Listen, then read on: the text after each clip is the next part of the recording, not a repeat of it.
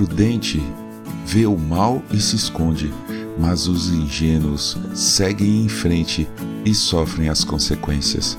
Provérbio 27, verso 12. Bom dia, você está ouvindo o podcast Célula Metanoia Devocional. Vamos começar o dia alinhando nossa mente com a mente de Cristo.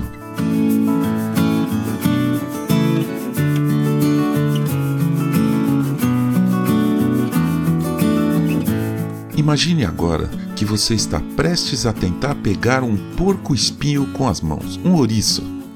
Você sabe que isso não vai dar certo, que não deveria fazer, mas ele é tão bonitinho que você resolve tentar.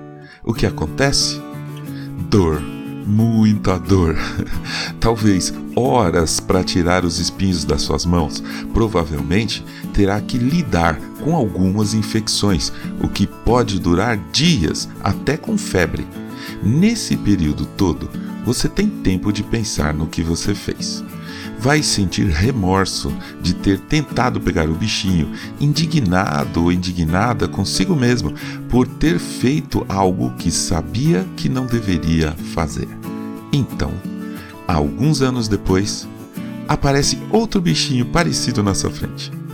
Se você se arrependeu realmente na primeira vez, dessa vez vê claramente que não deve fazer isso de novo.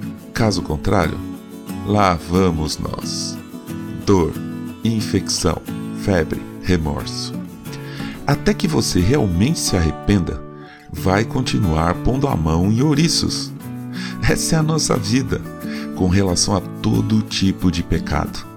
Pecado é tudo que nos afasta de Deus, ou seja, tudo que não representa a vontade de Deus em nossas vidas.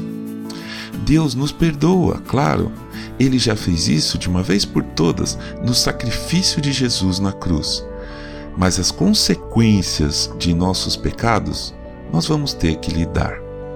Deus fala ao povo de Israel por intermédio do profeta Ezequiel o seguinte: Você terá de sofrer as consequências da perversidade e das abominações que você praticou, diz o Senhor. Ezequiel capítulo 16, versículo 58. Se cometermos um erro, virá a dor, a febre, o remorso. Mas com isso, teremos tempo de pensar no que fizemos. Para não continuarmos errando, é necessário que nos arrependamos de todo o coração e de todo o entendimento e com toda a atitude de vida. E então, nos sentirmos realmente perdoados pelo Pai e Ele é maravilhoso para nos apontar o caminho seguro e está sempre disposto a isso. Assim diz o Senhor em Isaías 43, 25: Eu, eu mesmo, sou o que apago as suas transgressões, por amor de mim. Dos pecados que você cometeu, eu não me lembro. Amém.